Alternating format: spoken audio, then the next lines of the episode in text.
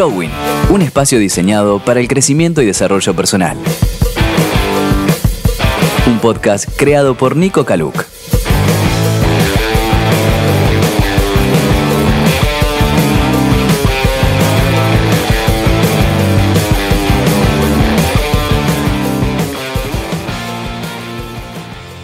Buen lunes para todos, ¿cómo están?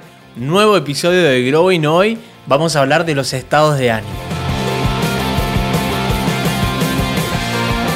¿Qué son los estados de ánimo? Bueno, se definen como la actitud o disposición emocional que tenemos, representan nuestro estado interior, el cual, a diferencia de los sentimientos y las emociones, los cuales pueden ser muy cambiantes, el estado de ánimo tiene una duración mucho más prolongada, permanente con proceso de cambio menos frecuente. es un estado, es decir, una forma de estar. El estado de ánimo puede durar por horas o días, lo que corresponde a un cambio de estado habitual o normal. Cuando un tipo de ánimo se mantiene o perdura en el tiempo, va a representar el humor dominante o el estado fundamental de ánimo que tengamos. Esto quiere decir que hay mucha diferencia en sentir miedo, que sería una emoción, a ser una persona miedosa. Esto constituye la, la gran diferencia entre emociones y estado de ánimo. Miedo puedo sentir cuando temporalmente voy caminando por una calle oscura un callejón quizás pensando que algo me puede suceder. Diferente es que todo el día al andar caminando esté con miedo.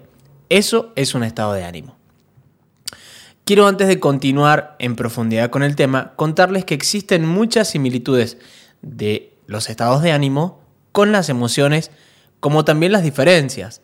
Es importante hacer esta distinción porque a menudo son confundidas, lo que conlleva que a veces no puedan ser detectadas y por lo tanto no podamos trabajar ni nuestras emociones ni nuestros estados de ánimo. Algunas similitudes entre emociones y estados de ánimo son, por ejemplo, tanto emociones como estados de ánimo pertenecen al dominio primario que llamamos emoción, como mencionábamos en el episodio anterior de la gestión emocional. Si no lo escuchaste, te invito a que lo hagas. Pueden ser reconstruidos y rediseñados, tanto emociones y estados de ánimo. También son aquellos que nos predispone para la acción. Ambos pueden influenciar en el estado de salud positiva o negativamente. Y lo mejor de ello, tanto de emociones y de estados de ánimo, es que se pueden intervenir. Así como existen estas similitudes, existen también diferencias entre ellos. Las emociones se dan por un acontecimiento, los estados de ánimo son más permanentes. Cuando estos acontecimientos o eventos desaparecen, también lo hacen las emociones, que son temporales, no así los estados de ánimo, que son de temporalidad sostenida, que perduran en el tiempo. Las emociones se asocian a los quiebres. Recordemos que los quiebres son aquellas eh, pequeñas interrupciones de lo que llamamos transparencias o nuestra rutina, aquello que hacemos sin mucha conciencia. Los estados de ánimo viven en nosotros sin a veces darnos cuenta. Las emociones se relacionan con las interpretaciones o juicios instantáneos. Los estados de ánimo se relacionan muchas veces con nuestras creencias más profundas.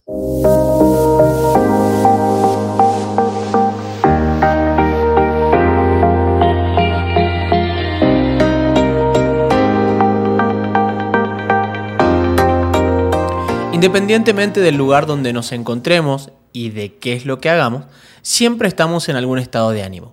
Comúnmente no lo elegimos ni controlamos, simplemente estamos en él. Una vez que estamos en un determinado estado de ánimo, nos comportamos dentro de los parámetros de ese estado de ánimo. Si por ejemplo estoy feliz, todas mis acciones van a estar eh, determinadas por ese estado de ánimo. ¿no? Me puede pasar algo, pero voy a seguir contento, voy a tratar de buscarle eh, el lado positivo. Diferente es si estoy triste, voy a tratar o voy a ver todo de una manera eh, gris, por así decirlo. Como dijimos con las emociones, los estados de ánimos también son lentes a través de los cuales vemos el futuro las emociones actúan como lentes a través de los cuales observamos el mundo. lentes que nos hacen ver las cosas como las vemos. Hace una pausa y pensá, ¿qué lentes tenés puestos hoy? ¿Los del optimismo? ¿Tristeza? ¿Alegría? ¿Miedo? Otra analogía podría ser que son la música de fondo que, escuchamos. Personalmente admiro a, quienes eh, hacen el trabajo de musicalizar las series, las películas. Eh, yo considero que a veces son el 50% de lo que vemos, porque la música es la que nos hace entrar en clima con la escena. Con la escena. Por ejemplo, nos situamos en una escena súper conocida, eh, una película muy famosa, El náufrago. Creería que gran parte de la audiencia la ha visto. Nos situamos ahí, en, el mar, Tom Hanks saliendo de la isla acompañado de su fiel amigo y compañero Wilson tras eh, naufragar muchas millas. cuando se queda dormido, una ballena lo despierta, quizás muchos se van a acordar de esta escena, y se da cuenta que su amigo no está. Allí comienza la particular canción que ahora, mientras estoy grabando esto, pero por cuestiones de copyright no puedo ponerles, se me está a punto de caer un lagrimón. Al sonar esta canción, que tiene una gran carga emocional, por cierto, nos hace sentir como si estuviésemos ahí, sintiendo el dolor del desapego, eh, sufriendo porque se va nuestro amigo. Pero bueno, sigamos. Los estados de ánimo se forman desde la educación por medio de estímulos y enseñanzas.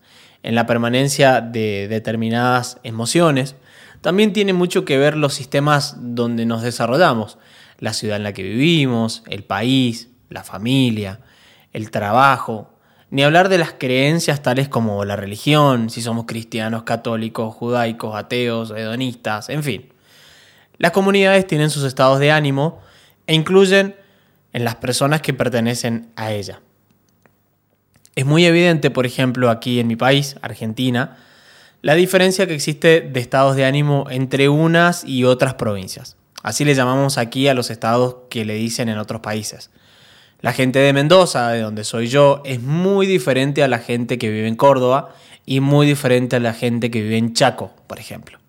También nuestros referentes y líderes influyen en el estado de ánimo. Los líderes generan nuevos horizontes y nuevas eh, acciones posibles. Si los líderes políticos, por ejemplo, alentaran el esfuerzo, la productividad, la superación personal, el desarrollo, el crecimiento. Qué diferente estaríamos Argentina, ¿no?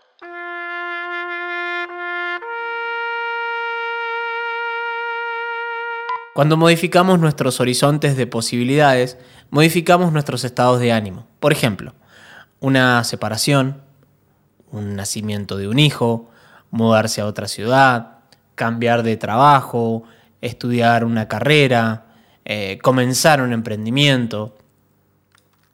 Pensemos juntos un momento. Quizás esto te ayude a identificar estados de ánimo que incorporaste sin darte cuenta.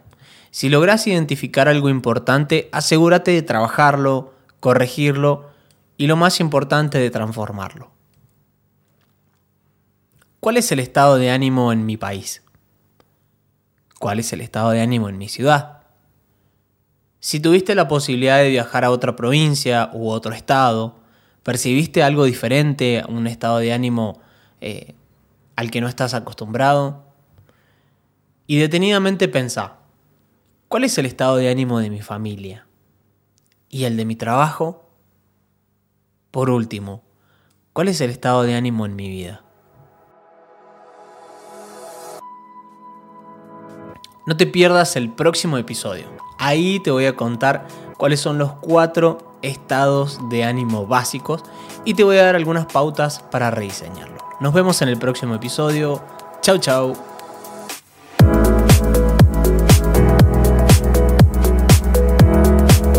Escuchaste Growing. Si te gustó, compartilo y seguinos. Y si querés que hable de algo en particular, búscame en las redes sociales como Nico Caluc y déjame tu mensaje.